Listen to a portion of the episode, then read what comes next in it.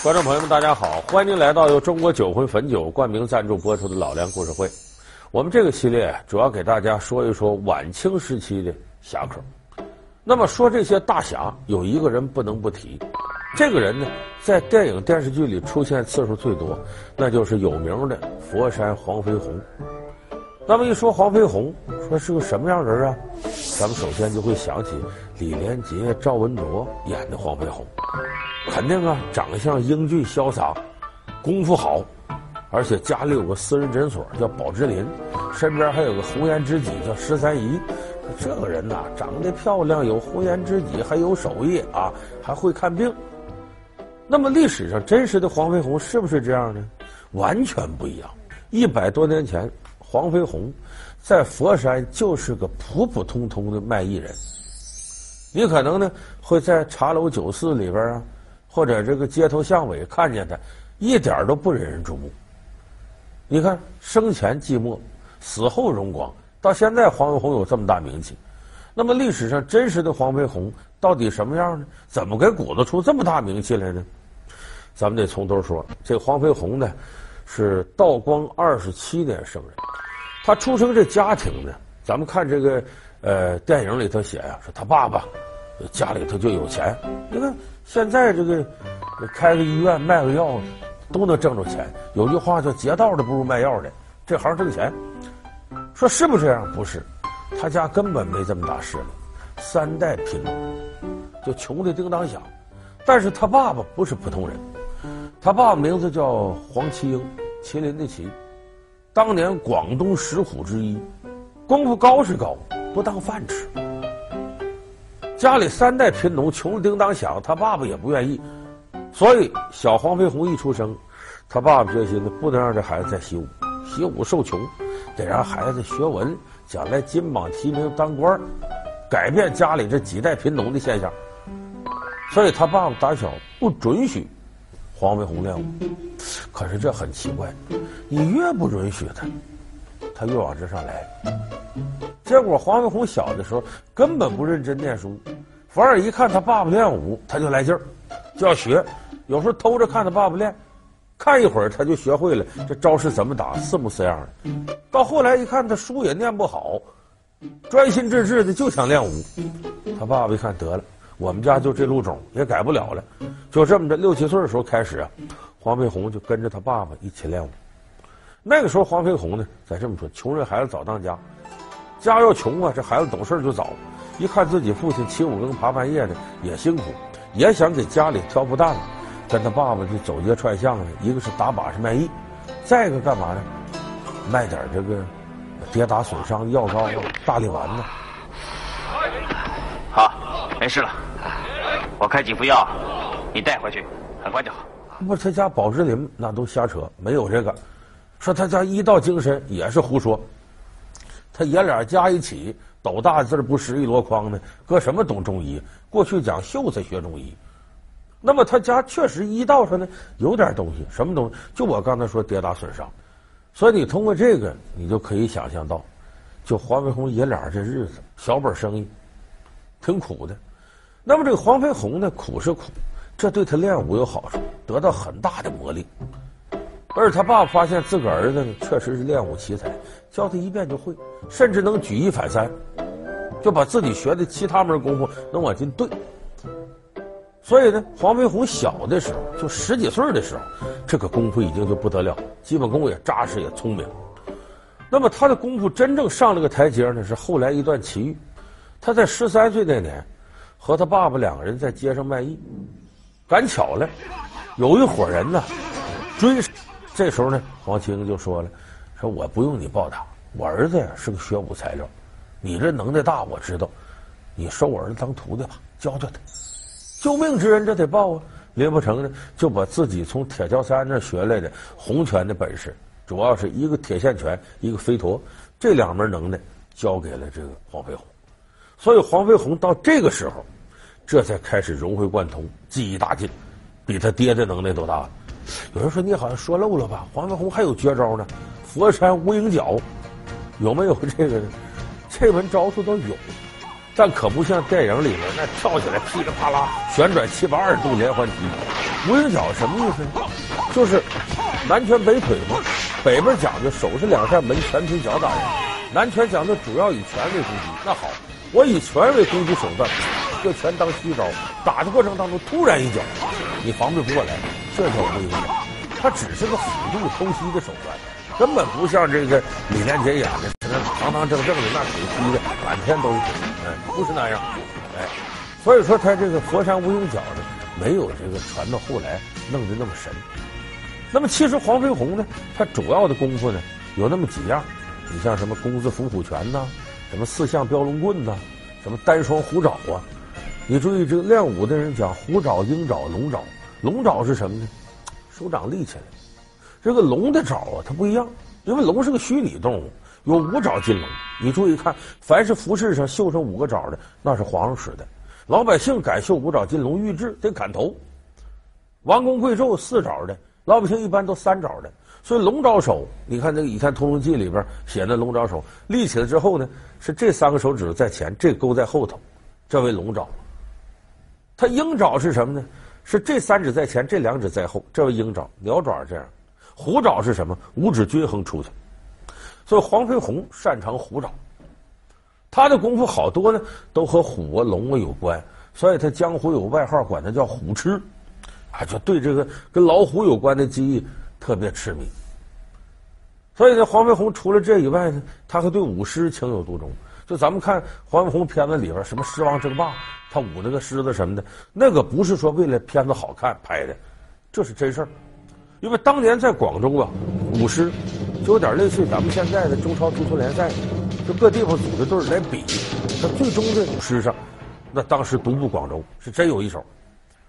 所以你看，咱们把黄飞鸿前面经历简单说一下，他不外乎就是一个，呃，会点治跌打伤的，这能整点这个药，武功倒是挺高，善于舞狮子，哎，就这么一个卖艺的。说这么一个卖艺的，在中国旧社会啊，不说成千上万也差不多，怎么独独黄飞鸿这个名气这么大呢？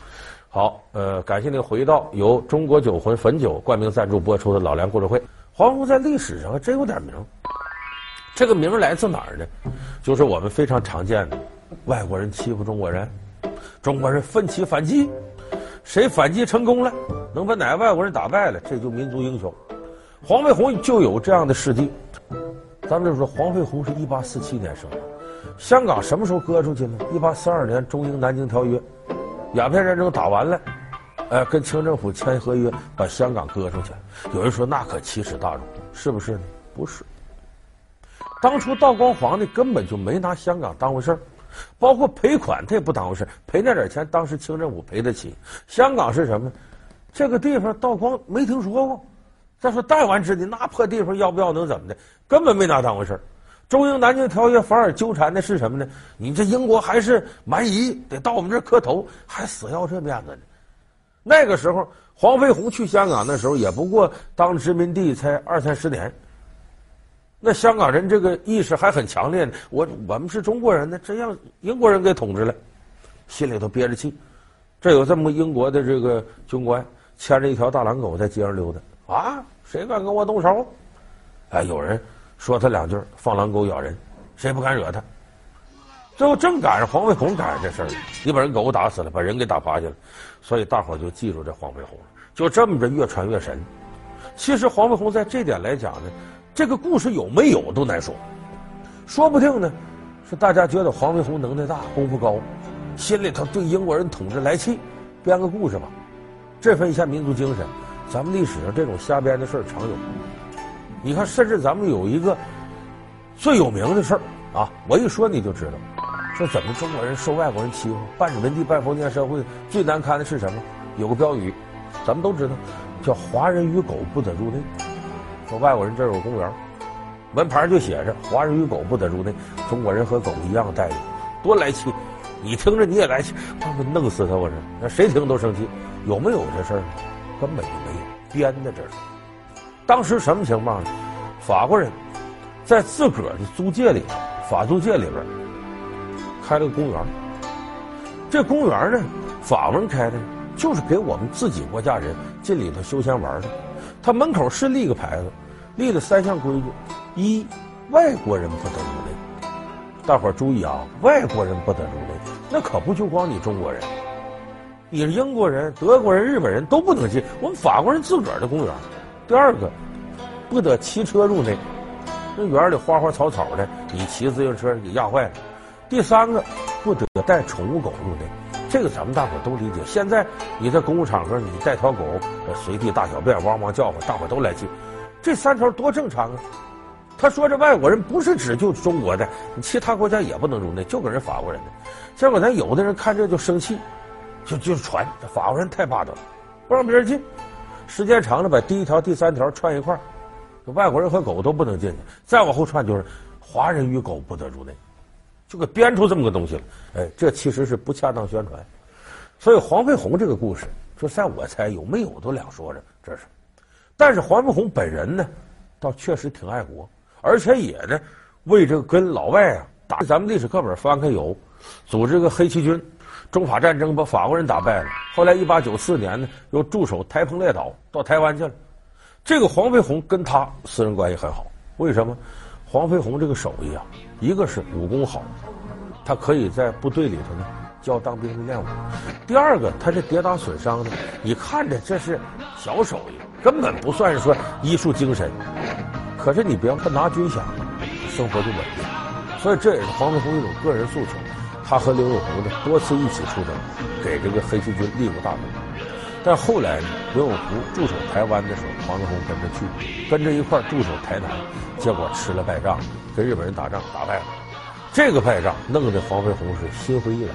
那时他年岁也就是半百左右，回到佛山呢，得了，我今后再也不教徒弟了，我也再不明面的摆弄我武术这东西了，我干脆就跟半归隐江湖似的。我自个儿悠哉悠哉过后半生吧，就是非常常见的某个人雄心壮志要立一番事业，邦当迎头一闷棍，背后一板砖把这人弄晕了，算了。哎，我这也没什么雄心壮志了，我撤吧。哎，黄飞鸿到那个时候基本就是归隐江湖的状态，所以不像我们在影视剧里看到的那一辈子梗着脖子跟外人较劲，不是那样。那么呢，说到这儿呢，有的观众朋友等不及了，我就想听十三姨那段有没有？哎。有没有？也没有。这十三姨呢？咱们看这个外国留学回来，穿着小这个人物在当时啊，那是不可能出现的。就真有，他也断断看不上黄飞鸿。那么说，怎么给编出来的呢？他有原型。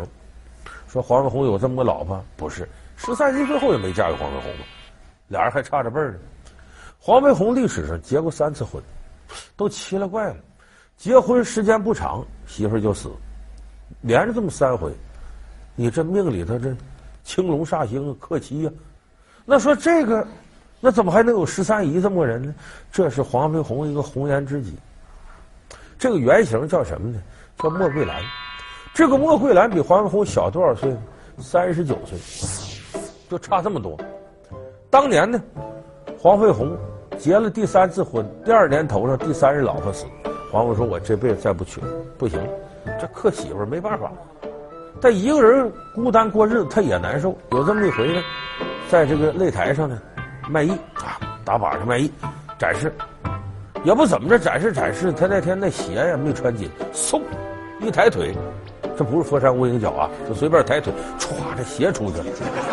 底下有人看呢，这个莫桂兰站底下，咱得说莫桂兰当时啊，年方二八，好岁数，漂亮，小家碧玉。也会两下练功，在底下看黄飞鸿，看着看着，他哪想到啊，UFO 似的，这鞋出来，啪砸脸上了。这莫桂兰多生气呀！这女的脾气也暴，你干嘛呢？噌，电不灵腰穿上擂台了，冲黄飞鸿走去。黄飞鸿也知道，哎呦，惹事儿了！你把这姑娘，他知道这个劲道大，一般人这粘脸上非肿不可呀。黄飞鸿不有跌打损伤药吗？随身都带着，赶紧抹一下药膏，上来就要往姑娘这脸上抹。这姑娘误会了，干嘛？你打我一下还来摸我来了？一抬手，啪一嘴巴，给黄飞鸿一嘴。黄飞鸿，哎呦！这时候黄飞鸿五十九了都，这嘴巴打的也不轻。但是黄飞鸿人到这个岁数，你看他归隐江湖了，没那么大火气，很有涵养，知道自个儿错在先，赶紧鞠躬。啊，对不起，姑娘，对不起，我没管好我自个儿鞋，对不起啊。哎，这莫桂兰一看，这老头行啊，有点名在当地。你看对我这么客气。看来真不是故意的，哎啊，对对对，对不起，对，我打你我也冲动，对不起，对不起。俩人在这儿，咱就看赵本山的小品似的，旁边这这咋还拜上了呢？他俩人哎，这一来，两个人就有点意思了。这莫文来一看，对他有好感。刚才你说这黄飞鸿这老头耍单耍挺长时间了，再看这女孩挺漂亮，也是心中一动。就这么着呢，两个人呢有了一个恰当往来的理由，一来二去对上眼了，就要在一块过日子。过日子可过日子，黄飞鸿提出我不能娶你。我娶你，你就得死。我克媳妇儿，你这样吧，你呢，就做我的妾吧，就给你个名分是妾，不是老婆。你要当这个大正宫老婆，那你就得克死。他俩呢，孟有兰也想，哎呀，行了，妾就妾吧，你还能活多少年？我也不要这名分了。两个人在一块过得还真挺好。黄飞鸿后半辈子饮食起居啊，都是这个莫桂兰给伺候的，伺候的很上心。而黄飞鸿呢，倾囊相授，把自己这辈子会的东西也都教给他。两个人在一块儿呢，过了不到十年。这是一九二五年四月十七号，黄飞鸿患病，医治无效，在广州的一家医院死了，活了六十几岁。所以咱们看黄飞鸿的一生，其实你说他不平淡呢，那个年月不太平。在这个不太平的乱世当中，随波逐流，人可能就忽上忽下的就干点出格的事儿。你要从他本人的这个能力和经历看，也不过就是个平常人。这平常人火成这样，咱刚才又说拍电影了，又说他是当了爱国者啊，有一些这个呃抵抗侵略者的事儿。